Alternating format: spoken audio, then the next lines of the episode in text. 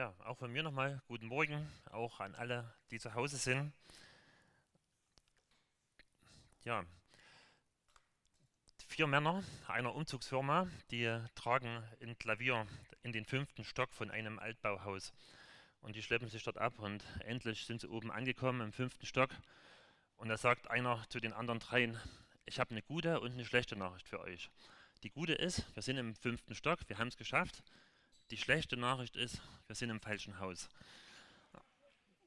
Ja, also so geht es leider vielen Menschen. Die strengen sich an, die leben ihr Leben, die kämpfen so sich durch den Wettkampf des Lebens und stellen am Ende des Lebens fest, wir haben den falschen Wettkampf gekämpft. Ich habe das falsche Ziel angestrebt. Also das war nicht das, worum es in dem Leben ging. Das war nicht das, ähm, was, was Gott eigentlich mit dem Leben vorgehabt hab, hat. Also wenn dir das passieren würde, dass du am Ende deines Lebens feststellst, ich habe da mich auf das Falsche ausgerichtet, das wäre schlimm. Und genau davor will dich Gott bewahren. Der möchte, ähm, dass du, dass du an, ähm, ans richtige Ziel kommst. Er möchte dich davor warnen, wenn er mitbekommt, dass du in die falsche Richtung läufst. Und deshalb redet Gott immer wieder zu uns. Und er gebraucht da viele Mittel, um in unser Leben hineinzureden. Und wir haben das ja letzte Woche bei dem Jona gesehen. Der ist von Gott weggerannt. Der wusste genau, was Gott von ihm wollte. Also Gott hat unmissverständlich zu ihm geredet, was er möchte von ihm. Und Jona sagt, nee, das will ich nicht. Also das kommt mir nicht gut vor. Und in meinen Augen ist das, was Gott möchte, falsch. Also das war Jonas Meinung. Also das, das kann nicht gut sein und ich mache da nicht mit. Und er rennt weg. In der Bibel heißt es, er flieht vor dem Angesicht des Herrn. Er will keinen Kontakt mehr mit Gott. Also er will so weit wie möglich weg, so dass Gott ihn möglichst vergisst. Äh, und deshalb redet er nicht mehr mit Gott. Also in dem ganzen ersten Kapitel, da, da redet äh, Jona überhaupt nicht mit Gott. Und die Bibel macht deutlich, du kannst vor Gott nicht fliehen. Ähm, ich möchte euch mal im Psalm vorlesen oder ein paar Aus, Ausschnitte aus äh, Psalm 139. Da, da sagt das David, macht das so, ihm ist es so deutlich geworden, dass es unmöglich ist, sich irgendwo vor Gott zu verstecken. Und er, und er sagt da in Vers 7, wohin könnte ich schon gehen, um deinem Geist zu entkommen? Wohin fliehen, um deinem Blick zu entgehen? Wenn ich zum Himmel emporstiege, so wärest du dort. Und würde ich im Totenreich mein Lager aufschlagen, du wärest dort auch. Hätte ich Flügel und könnte mich der, wie die Morgenröte niederlassen am äußersten Ende des Meeres, so würde auch dort deine Hand mich leiten, ja deine Rechte würde mich halten. Und spräche ich, nur noch Finsternis soll mich umgeben, und der helle Tag um mich her soll sich verwandeln in tiefste Nacht. Dann, wärst, dann wäre selbst die Finsternis nicht finster für dich. Und die Nacht würde leuchten wie der Tag. Ja, für dich wäre tiefste Dunkelheit so hell wie das Licht. Also das macht deutlich, Gott ist an den fernsten Orten, an den Orten, wo es dunkel ist, wo man nicht damit rechnet, dass Gott dort ist. Also er ist überall. Und er will zu dir reden, er will eine Beziehung zu dir. Und Jona hat es am eigenen Leib erfahren, dass er nicht vor Gott fliehen kann. Also Gott gibt ihm den Auftrag, nach Osten zu gehen, nach Ninive, und er flieht nach Westen, doppelt so weit weg, wie, nach, wie es nach Ninive wäre. Und Gott stoppt ihn mittendrin. Also da heißt es, er wirft einen Sturm aufs Meer. Und der Jona kommt nicht weiter, das Schiff geht nicht weiter. Und alle in dem Schiff, die haben Angst, die beginnen zu beten. Jeder zu seinem Gott, so heißt es dort. Dann geht der Kapitän zu Jona, weckt ihn und sagt, steh auf, ruf deinen Gott an. Und Jona, der betet nicht. Also der weiß, dass Gott den Sturm geschickt hat. Er weiß, dass er ihm nicht entfliehen kann. Und er könnte sofort beten, er könnte Gott um Vergebung bitten, dass er ungehorsam ist.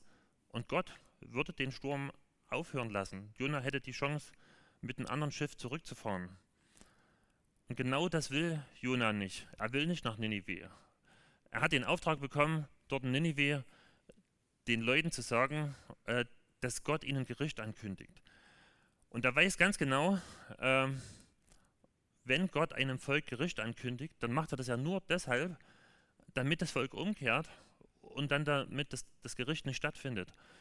Und das will Gott, äh, das will Jonah nicht. Er, er will nicht gehorchen. Er will, dass diese Menschen in Ninive, dass die bestraft werden. Und deshalb sagt er den Seeleuten, werft mich ins Meer. Also sein Hass auf diese Leute, das ist so groß, dass er sagt, ich will lieber sterben, als dass die Gottes Gnade erleben. Und die Seeleute, die versuchen, den Jonah noch zu retten, die rudern, die bitten dann Gott um Vergebung und dann werfen sie ihn ins Meer und der Sturm ist vorbei. Also alle auf dem Schiff haben gebetet, alle außer Jonah. Jetzt ist die Frage, äh, warum beten wir nicht? Ähm, wenn man in den meisten ähm, in den meisten Gemeinden ist es so, dass die Gebetsversammlungen die Zusammenkünfte sind, die am wenigsten besucht werden. Das ist bei uns auch so. Wenn man mit Christen redet, dann geben viele zu, dass es ihnen schwerfällt zu beten. Also die beten vielleicht vom Essen oder noch vom Schlafen gehen, aber mal länger als fünf Minuten am Stück zu beten, das fällt vielen schwer. Und, und woran liegt das? Also bei Jona war es ganz eindeutig Stolz. Er war davon überzeugt, dass er es besser wusste als Gott. Dass er wusste, die Leute in Ninive, die haben Gottes Gnade nicht verdient. Und ich sorge dafür, dass sie nicht begnadigt werden. Und bei uns ist es auch letztendlich Stolz. Also wenn wir nicht beten, dann, dann ist die Ursache dafür Stolz. Ich habe letzte Woche, äh, letztes Jahr mit einer Frau telefoniert, die MS hat, multiple Sklerose. Eine sehr selbstbewusste Frau, die ist sehr kämpferisch, die hat ihr ganzes Leben lang viel Sport getrieben, hat eisern trainiert und dadurch hat sie es wahrscheinlich erreicht, dass sie so die Symptome der Krankheit so hinausschieben konnte, dass sie die später getroffen haben. Aber dann hat sie gemerkt, die Krankheit, die schreitet fort, die kann sie nicht aufhalten. Und sie ist erschrocken darüber. Also bei einer Fahrradtour ist sie einfach umgekippt, hat das Gleichgewicht verloren, hat gemerkt, so ihre Hände, ihre Füße, äh, die werden taub, das kribbelt. Die hatten nicht mehr die Kontrolle über ihren Körper, sie wird schwächer und hat sie Angst bekommen. Bis dahin hat sie alles aus eigener Kraft in ihrem Leben meistern können. Und jetzt merkt sie, wenn die Krankheit weiter voranschreitet, dann bin ich auf die Hilfe von anderen angewiesen. Dann kriege ich das nicht mehr alleine hin. Und das war ihr Albtraum, abhängig zu sein von anderen. Eine Arbeitskollegin hatte ihr erzählt, dass ich auch eine Krankheit habe, die fortschreitet, die äh, mir die Leistungsfähigkeit nimmt, die mich immer mehr einschränkt. Und es hat sie interessiert. Sie wollte wissen, wie komme ich denn mit der Krankheit klar. Und wir, wir haben telefoniert, haben uns unsere Krankheitsgeschichten gegenseitig erzählt. Und dann kam die Frage, hat sie mich gefragt, was hilft Ihnen denn, mit dieser Krankheit klarzukommen?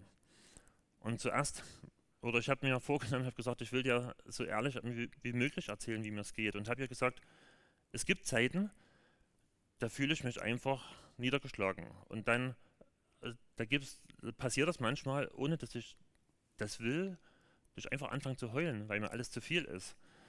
Und das ist ähm, zum Glück nicht oft so.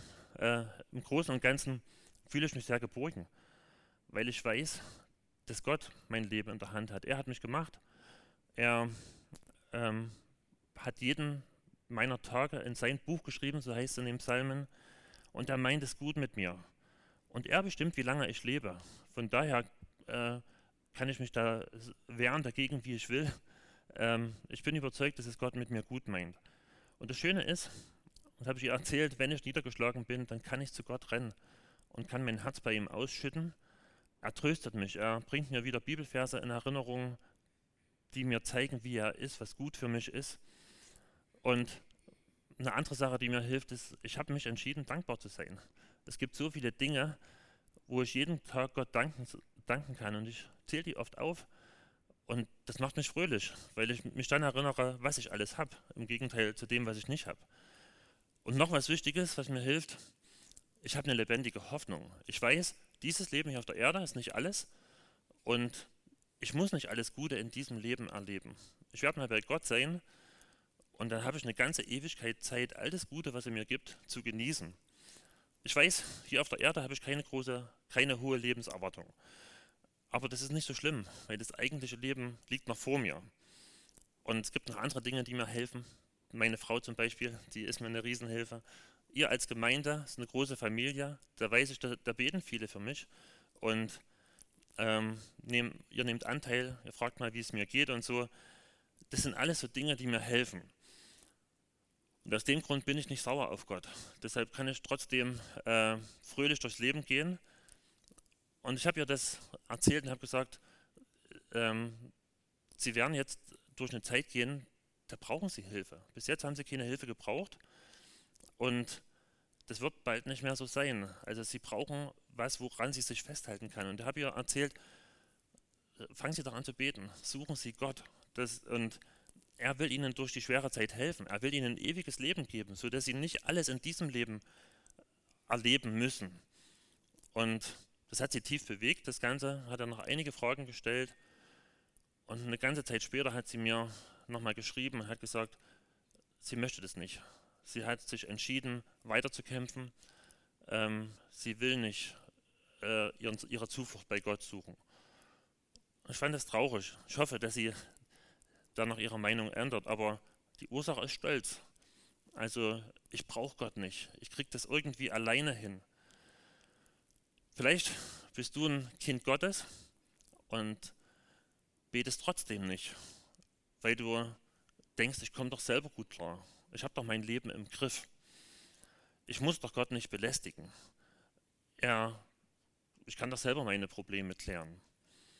Und das ist genauso Stolz. Also wo du denkst, ähm, dass du ohne Gott irgendwie so oder vielleicht so mit so einer ganz oberflächlichen Beziehung durchs Leben kommst.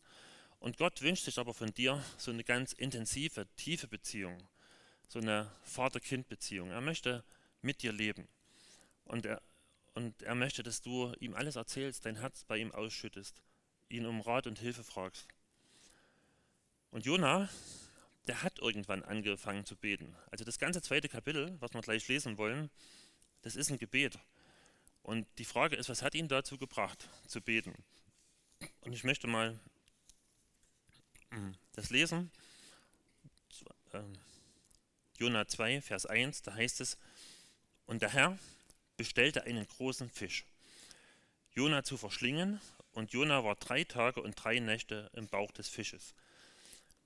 Ich finde es interessant, das Jona-Buch, da kommt ja so mehrere Sachen vor. Ne? Im, ersten Jona, Im ersten Kapitel, da heißt es, ähm, Gott wirft einen Sturm aufs Meer. Und dann sorgt er dafür, dass der Sturm mit einem Schlag wieder aufhört. Hier heißt es, Gott bestellt ein Schiff, äh, einen Fisch, der soll den äh, Jona verschlingen. Das macht er auch. Im Kapitel 4 lesen wir, da lässt Gott eine Pflanze wachsen in einer Nacht, die dem Jona Schatten spendet. Am nächsten Tag schickt er einen Wurm, der die Pflanze wieder kaputt macht. Also das macht deutlich, Gott hat die komplette Schöpfung in seiner Hand. Die steht unter seiner Kontrolle. Jedes Geschöpf macht genau das, was Gott will. Also die, die Sterne am Himmel, die gehen genau die Bahnen, die Gott ihnen vorgeschrieben hat. Oder hier im Buch Jona, der Wind, das Meer, der Fisch, der Wurm, die Pflanze, die machen das, was Gott will. Also jedes Geschöpf gehorcht Gott, außer ein Geschöpf, Jona, ein Mensch. Der, der wehrt sich gegen Gott. Und das, wir als Menschen sind so die einzigen Geschöpfe, denen Gott einen freien Willen gegeben hat. Wir können Nein sagen zu Gott. Wir müssen nicht das machen, was er will. Und Gott gibt uns das Recht, ihn abzulehnen. Aber wir müssen dann mit den Konsequenzen klarkommen. Viele Menschen heute, die halten die Geschichte, dass Jona von einem Fisch verschluckt worden ist, ziemlich unglaubwürdig. Und doch, es gibt eine ganze Reihe Berichte, äh, wo genau das beschrieben wird. Also 1896, da war eine englische Mannschaft auf Wahljagd und einer der Matrosen, äh, James Bartley hieß der, der ist bei dieser Jagd nach so einem Wal über Bord geworfen worden und versinkt im Meer die andere Mannschaft macht weiter und am nächsten Tag ähm, oder zwei Tage später sogar, dann erlegen sie ihn Wal, ziehen, die an, ziehen, die, ziehen den an Bord und schneiden den auf und entdecken im Magen ihren Kollegen, den sie verloren hatten. Also der lebt noch, der ist zwar bewusstlos und die holen den dort raus und er hat das 36 Stunden überlebt, also im Innern dieses, äh, dieses Wals. Und da gibt es noch mehr solche Geschichten. Also Pottwale, die haben einen großen Schlund, die haben einen ähm, großen Vormagen, also da passt ein Mensch rein. Wir würden heute Wale nicht den Fischen zurechnen, ne? das sind Säugetiere, aber damals hat man die halt den Fischen zugerechnet. So, vielleicht war es ein Wal. Dann geht es weiter im Vers 2. Da heißt es, und Jona betete zum Herrn, seinem Gott, aus dem Bauch des Fisches. Also, das ist interessant. Im ersten Kapitel, da sagt der Kapitän zu ihm: Steh auf, bete zu deinem Gott. Und Jona macht es nicht. Und hier heißt es, Jona betete zum Herrn, seinem Gott. Also, jetzt äh, ist er wieder sein Gott. Und warum er anfängt zu beten, das beschreibt er so in den nächsten Versen. Da heißt es, Vers 3, ich rief aus meiner Bedrängnis zum Herrn und er antwortete mir. Aus dem Schoß des Sheol rief ich zum Herrn, um Hilfe, du hörtest meine Stimme. Also es gab einen Zeitpunkt, wo Jona anfängt zu beten. Ähm, das beschreibt er später. Dann heißt es in Vers 4, du hattest mich in die Tiefe geworfen, in das Herz der Meere, und Strömung umgab mich. Alle deine Wogen und deine Wellen gingen über mich. Also Jona erkennt jetzt so im Nachhinein, ähm, Gott war es, der mich über Bord geworfen hat. Es waren zwar die äh, Matrosen, aber dahinter erkennt er Gott. Und er merkt auf einmal, ich bin hier in Gottes Welt. Das sind Gottes Wellen, das sind Gottes Wogen, die über ihn hinweggehen. Also das ist Gottes Meer. Und, und er merkt, alles gehört Gott. So egal wo ich bin, habe ich mit Gott zu tun. Und er weiß, äh, Gott kann jedes Geschöpf nutzen, um ihm zu schaden oder ihm Gutes zu tun. Dann geht es weiter in Vers 5. Da sprach ich, verstoßen bin ich von deinen Augen hinweg. Ob ich jemals wieder hinblicke zu deinem heiligen Tempel? Dann geht es weiter in Vers 6. Wasser umfingen mich bis an die Seele. Die Tiefe umschloss mich. Seetang schlang sich um mein Haupt. Zu den Gründen der Berge sank ich hinab. Der Erde Riegel waren hinter mir auf ewig geschlossen. Da führtest du mein Leben aus der Grube herauf, Herr mein Gott. Also er beschreibt das sehr anschaulich, wie er immer tiefer sinkt, bis er auf dem Meeresgrund ist. Und dort schickt Gott den Fisch, rettet ihn.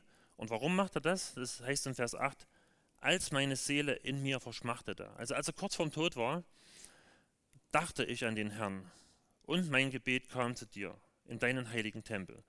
Also als es fast zu spät ist, da fängt Jona an zu beten. Also wo er merkt, ich habe jetzt bloß noch Sekunden zum Leben und Gott hilft ihm. Also er hat so lange gewartet, bis es nicht mehr geht.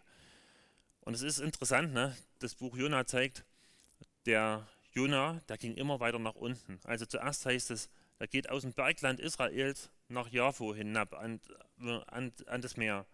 Dann steigt er in ein Schiff ein und dann geht er in das Schiff in den untersten äh, Schiffsraum dann wird er ins Meer geworfen, sinkt hinab und als er ganz unten ist, auf dem Meeresboden, dann fängt er an zu beten. Und das ist ähm, so eine Erfahrung, die viele Menschen machen, dass sie erst dann anfangen zu beten, wenn sie wirklich in Not sind. Also wenn, wenn nichts mehr anderes hilft. Daher kommt ja dieser Ausdruck Not lehrt beten. Vor einigen Jahren war bei uns in der Gemeinde ähm, der Stravko Nenno, weiß nicht, ob ihr euch noch daran erinnern könnt, aus Bulgarien. Der war lange Zeit ein überzeugter Atheist. Er gehörte zur kommunistischen Partei Bulgariens und hatte dort eine hohe Rolle. Hat in der Hauptstadt gewohnt, hat dort einige Schriften verfasst und so und, und war so ein richtiger Kämpfer für den Kommunismus, für den Atheismus. Und eines Tages war er klettern und die eine Wand, in die er dann hineingestiegen ist, die lag so im Schatten. Das hat er erst zu spät gesehen, da waren viele Stellen vereist. Und dann kommt er an eine Stelle, wo er nicht mehr vor und zurück kann, also wo er irgendwo fest sitzt und wo er merkt, wenn ich hier in irgendeine Richtung weitermache, da rutsche ich ab und das ist mein Tod.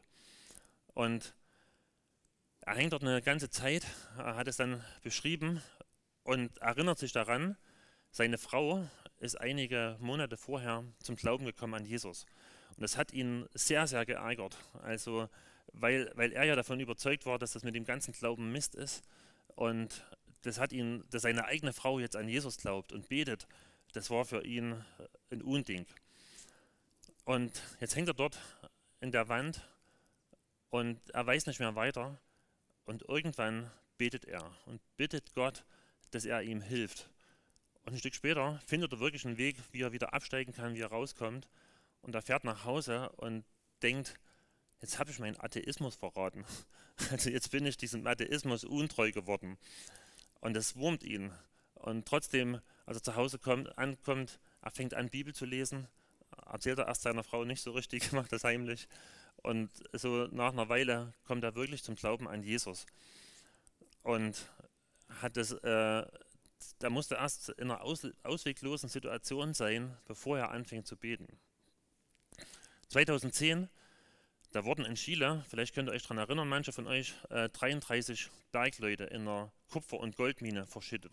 700 Meter unter der Erde. Also das lag daran, dass die Bergbaugesellschaft, die hatte eine ganze Reihe Sicherheitsmaßnahmen eingespart und sonst wären sie eigentlich leicht gerettet worden. Und dann waren sie dort unten 69 Tage, also über zwei Monate. Und die Männer, die gingen sehr klug vor, also die hatten einen guten Chef von dieser Schicht, die haben die Essensrationen gut eingeteilt, haben dort nach Wasser gebohrt, sodass sie diese ganze Zeit überleben konnten. Und einer der Bergleute, der war ein wiedergeborener Christ. Und er hat jeden Tag die Leute zusammengerufen und hat gesagt, wir beten zusammen. Und alle haben mitgemacht. Er hat ihnen von Jesus erzählt, er hat gepredigt. Und die Leute, äh, einige sind einzeln zu ihm gegangen, haben mit ihm über ihr Leben geredet. Und in dieser Zeit sind 22 von den 23 Leuten, 33 Leuten zum Glauben gekommen. Also die wussten, dass es aussichtslos ist, dass sie eigentlich keine Chance mehr hatten, hochzukommen. Und haben die Hoffnung nicht aufgegeben, haben gebetet und haben ihr Leben mit Gott in Ordnung gebracht. Und als dann die Rettungsmannschaften äh, so ein äh, äh, in Schacht gebohrt haben, um sie zu retten, dann ist der Bohrer äh, extrem von der eigentlichen Richtung abgewichen. Also viel mehr als bei jeder Bohrung zu viel, äh, zuvor. Und das hat aber dazu geführt, dass die Bohrung genau dort rauskam, wo die Leute waren. Also das, im Nachhinein sagen alle, das war ein Wunder, dass das so passiert ist. Gott hat die Gebete erhört. Das, ähm, das sind zwei Beispiele, wie Leute in einer aussichtslosen Situation anfangen zu beten. Jemand hat mal gesagt, während eines Flugzeugabsturzes gibt es keine Atheisten. Also alle beginnen zu beten. Kann man sich zumindest vorstellen. Und wir sehen das in der Bibel. Das sind unzählige Beispiele. Also wir lesen zum Beispiel äh, von dem Volk Israel, dass sie in Ägypten ihren Gott vergessen hatten. Die haben angefangen, an die ägyptischen Götter zu glauben.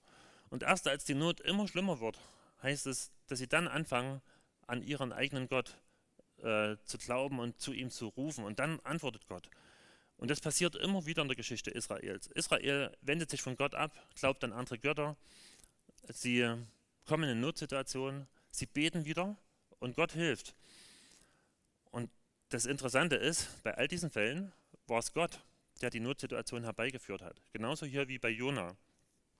Also Jona, äh, Gott bringt ja den Jona dazu, dass er irgendwann anfängt zu beten. Also dass er, äh, der Sturm hat nicht gereicht, dann muss er erst über ins Wasser fallen und als er ganz unten ist, fängt er an zu beten.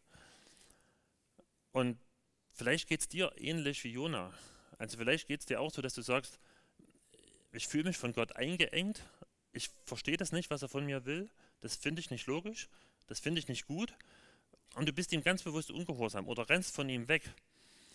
Und vielleicht erlebst du das auch gerade, wie Jona, dass Gott dich in eine Notsituation bringt. Dass er äh, dich irgendwie dorthin bringen möchte, dass du zu ihm rufst. Also vielleicht hast du Probleme in deiner Beziehung, auf Arbeit, vielleicht bist du krank oder ganz andere Probleme.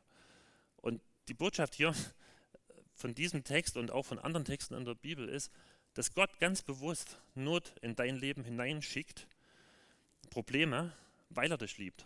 Also nicht, weil er dich bestrafen will, sondern weil er dich zu sich ziehen will. Und er will, dass du ihn findest und mit ihm lebst. Was würde es dir bringen, wenn du 80 Jahre alt wirst und hast ein total glückliches Leben, hast nie Not erlebt, ist alles so passiert, wie du dir das gewünscht hast, und am Ende stellst du fest, ich habe am eigentlichen Leben vorbeigelebt. Also so wie die vier Leute, die das Klavier getragen haben. Dass du merkst, ich habe das falsche Ziel angestrebt. Und jetzt äh, gehe ich auf eine Ewigkeit zu ohne Gott. Das wäre das Schlimmste, was dir passieren könnte. Und aus dem Grund schickt Gott in dein Leben Notsituationen, weil er möchte, dass du eine Ewigkeit mit ihm ähm, verbringen sollst. Er möchte dir das ersparen, dass du dich in die falsche Richtung verrennst. C.S. Lewis hat es mal so geschrieben, er hat ein Buch geschrieben über den Schmerz und da schreibt er, es ist unmöglich, Schmerz zu ignorieren. Wir können zufrieden in unseren Sünden und in unserer Dummheit ausruhen. Jeder, der schon mal zugesehen hat, wie viel Phrase die köstlichsten Speisen hinunterschaufelten, als wüssten sie nicht, was sie essen, wird zugeben, dass wir sogar das Vergnügen ignorieren können. Aber der Schmerz besteht darauf, dass wir uns mit ihm befassen. Gott flüstert zu uns in unseren Freuden, er spricht zu uns in unser Gewissen, aber er schreit in unserem Schmerz. Es ist sein Megafon, um eine taube Welt aufzuwecken. Also nochmal das Letzte, ne? Gott flüstert zu uns in unseren Freuden. Er spricht in unser Gewissen und er schreit in unserem Schmerz. Es ist sein Megafon, um eine taube Welt aufzuwecken. Und Gott ist gerade dabei. Er versucht, eine taube Welt aufzuwecken. Seit zwei Jahren plagen wir uns mit Corona und den dazugehörigen Maßnahmen herum. Seit über zwei Wochen gibt es nahe an uns einen Krieg und wir bekommen die Auswirkungen zu spüren. All das gehört zu Gottes Megafon. Er versucht uns, die wir schön im Wohlstand eingeschlafen sind, wachzurütteln. Und da will uns deutlich machen, es gibt Wichtigeres im Leben als ein eigenes Auto oder ein eigenes Haus und einen schönen Garten. Du könntest morgen tot sein. Wo bist du dann? Bist du versöhnt mit Gott? Also wenn du heute Nacht sterben würdest, weißt du, wo du hingehst? Weißt du, ob du bei Gott bist? Und oder ob du in die ewige Trennung von Gott gehst. Und viele von euch, die sind mit Gott versöhnt. Die wissen, dass, dass sie ewiges Leben haben. Und trotzdem möchte Gott auch euch aufwecken.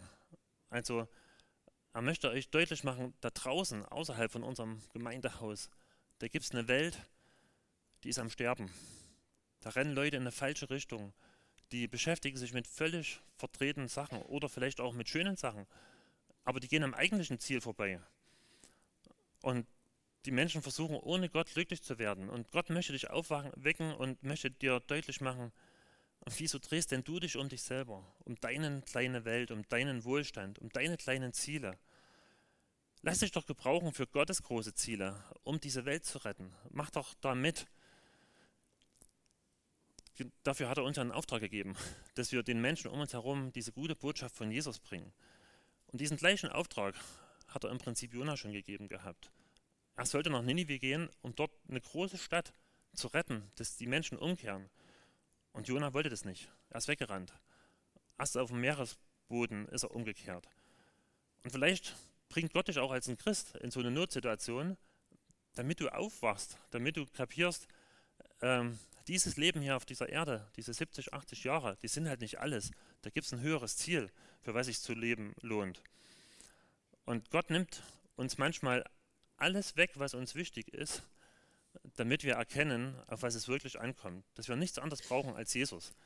Jemand hat es mal so ausgedrückt und hat gesagt, ich erkenne erst dann, dass Jesus alles ist, was ich brauche, wenn Jesus alles ist, was ich habe.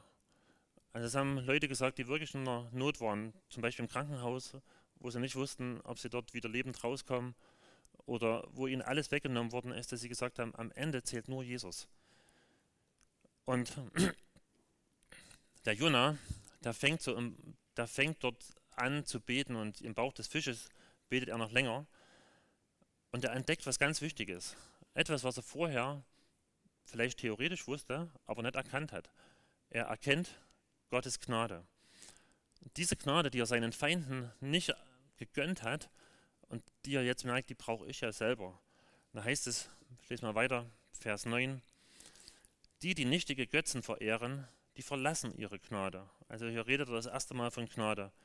Ich aber will dir Opfer bringen mit der Stimme des Lobes, was ich gelobt habe, werde ich erfüllen. Bei dem Herrn ist Rettung. Und der Herr befahl dem Fisch und der Spiel nur Jona auf das trockene Land aus. Also Jona ist jetzt dankbar, dass Gott ihn gerettet hat und er weiß, das ist noch nicht die endgültige Rettung. Er sitzt ja noch im Fisch fest.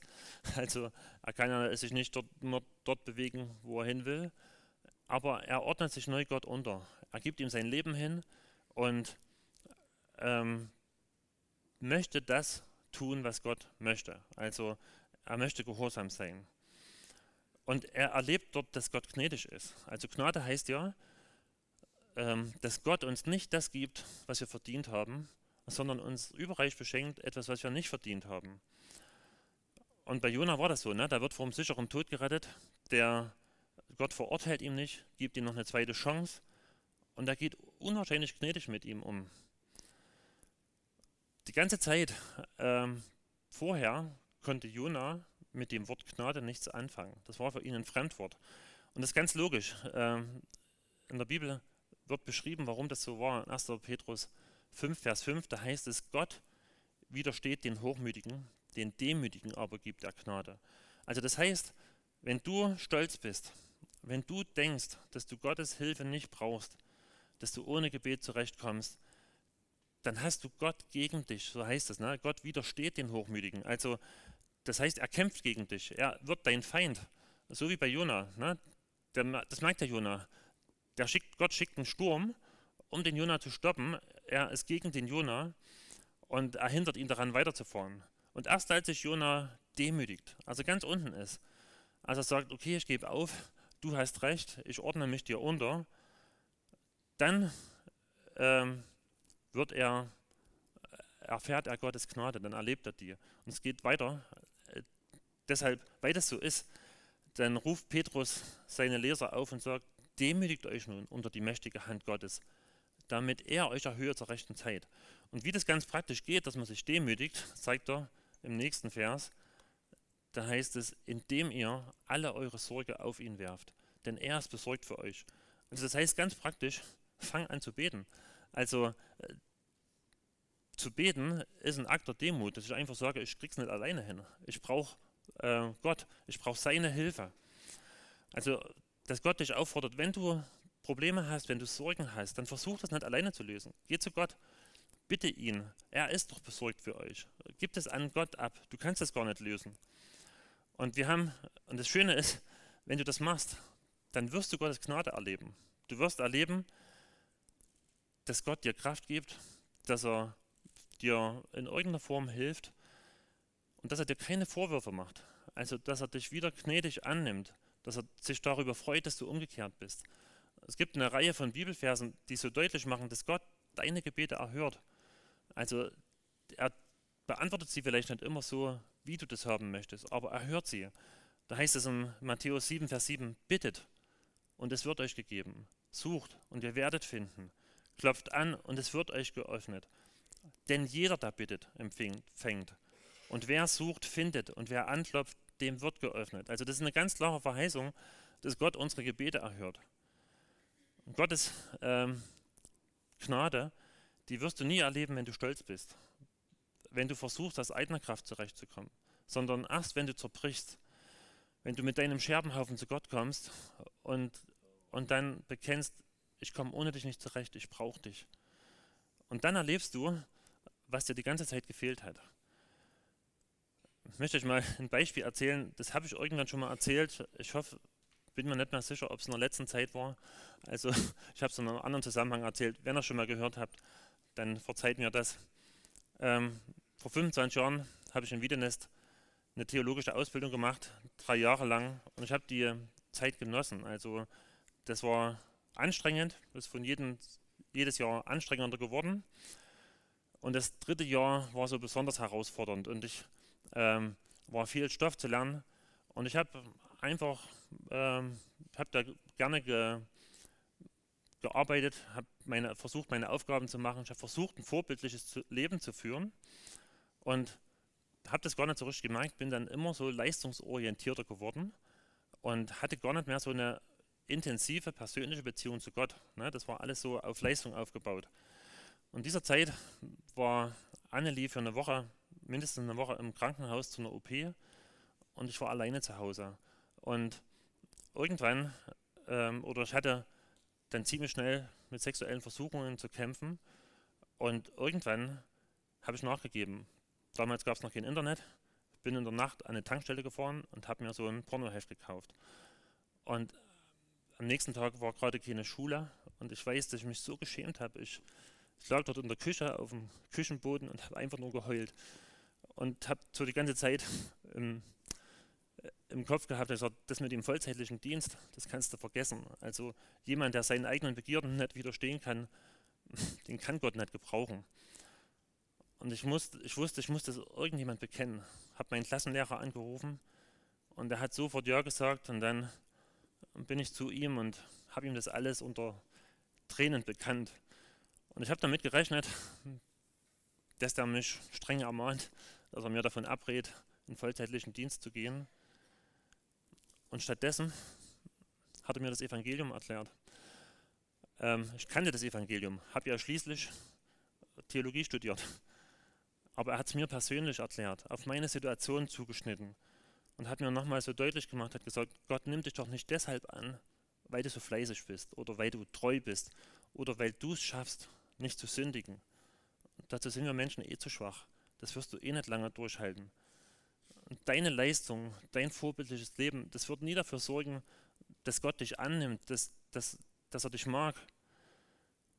Und hat mir so deutlich gemacht, Gott liebt dich trotz deiner Sünde. Er hat deshalb seinen Sohn auf diese Welt geschickt, weil er dich und uns alle liebt.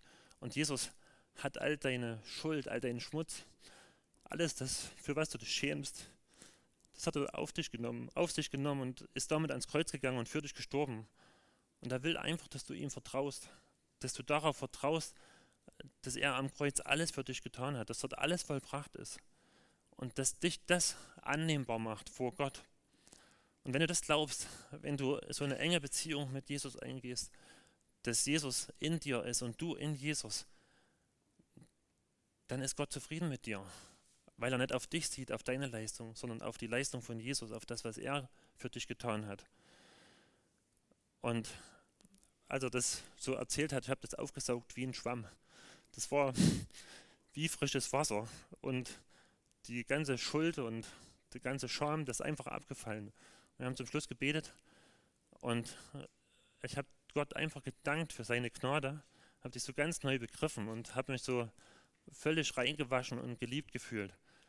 Und nach dem Gebet hat der Lehrer nochmal was zu mir gesagt, hat gesagt, hab heute, ich muss ja noch was sagen, ich habe was Ungewöhnliches erlebt, habe heute Nacht geträumt, so einen Traum hatte ich noch nie. Da hat Gott zu mir gesagt, du musst mit dem Marco Schubert reden. Und ich wusste nicht warum. Nächsten Vormittag rufe ich an und da hatte ich gesagt, jetzt weiß ich warum.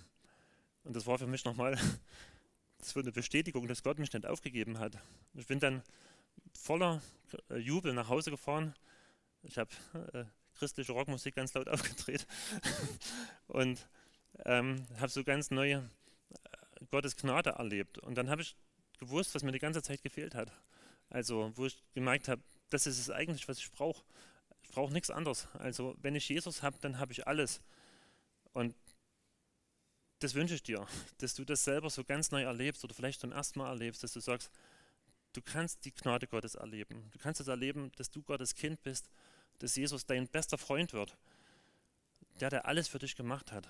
Und, und das ist die, die Frage jetzt zum Schluss an dich. Hast du diese Gnade erlebt? Kannst du voller Freude darüber jubeln, dass Gott dich sein Kind nennt, dir allen Schmutz, alle Scham wegwischt? Und wenn du diese Gnade erlebt hast, dann weißt du, das ist das Beste, was es gibt. Ich brauche nichts anderes. Dafür möchte ich leben, dass es noch viele Menschen erleben. Und ich wünsche dir, dass du das erlebst. Ne? Dir, wie das geht, steht hier vorne. Dass, wenn du dich demütigst unter die mächtige Hand Gottes, dann wirst du diese äh, Gnade erleben. Und darum lade ich dich ein, egal ob du Christ bist oder nicht, komm zu Jesus und bekenne ihm deine ganze Sünde. Nimm seine Vergebung an. Vielleicht das erste Mal. Und dass du dann erlebst, wie schön das ist, wenn du merkst, ich bin reingewaschen durch sein Blut. Er will dir vergeben. Du kannst es ganz alleine machen, du kannst mit Gott alleine reden, aber es ist oft ein Segen, wenn du das in der Gegenwart von jemand anders machst. Und dazu lade ich dich ein, es gibt ein Gebetsteam, die werden hier vorne sein. Oder du gehst zu jemandem, wo du weißt, der lebt mit Jesus und sagst, ich muss mal mit dir reden. Und du kannst es in seiner Gegenwart die Schuld bekennen und, und er kann dir nochmal neu Gottes äh, Vergebung zusprechen. Und das, ähm, das möchte ich dir, dazu möchte ich dich einladen. Zum Schluss noch was ganz anderes, noch was Praktisches, was mit Gebet zu tun hat. Wir wollen als Gemeinde eine Gebetskampagne machen. Ähm, und 21 Tage vom 10. bis 30. April. Und wir wollen diese drei Wochen nutzen, um für die Situation in der Ukraine zu bieten. Vielleicht ist es bis dann auch schon vorbei, keine Ahnung. Aber vor allen Dingen möchten wir dafür beten, dass Menschen zum Glauben kommen in unserem Land, dass noch viele gerettet werden und diese Gnade erleben. Und dass Gott uns hilft, wie wir das machen, wie wir das machen können, dass er uns mit Menschen zusammenbringt, die er schon vorbereitet hat. Und wir wollen auch konkret für die History-Ausstellung äh, bitten, die so am Ende dieser Zeit beginnt. Ja, aber das Wichtigste ist nochmal diese Einladung, dass du, wenn du merkst, diese Gnade fehlt mir, dass du zu Gott kommst und dir diese Gnade schenken lässt. Amen.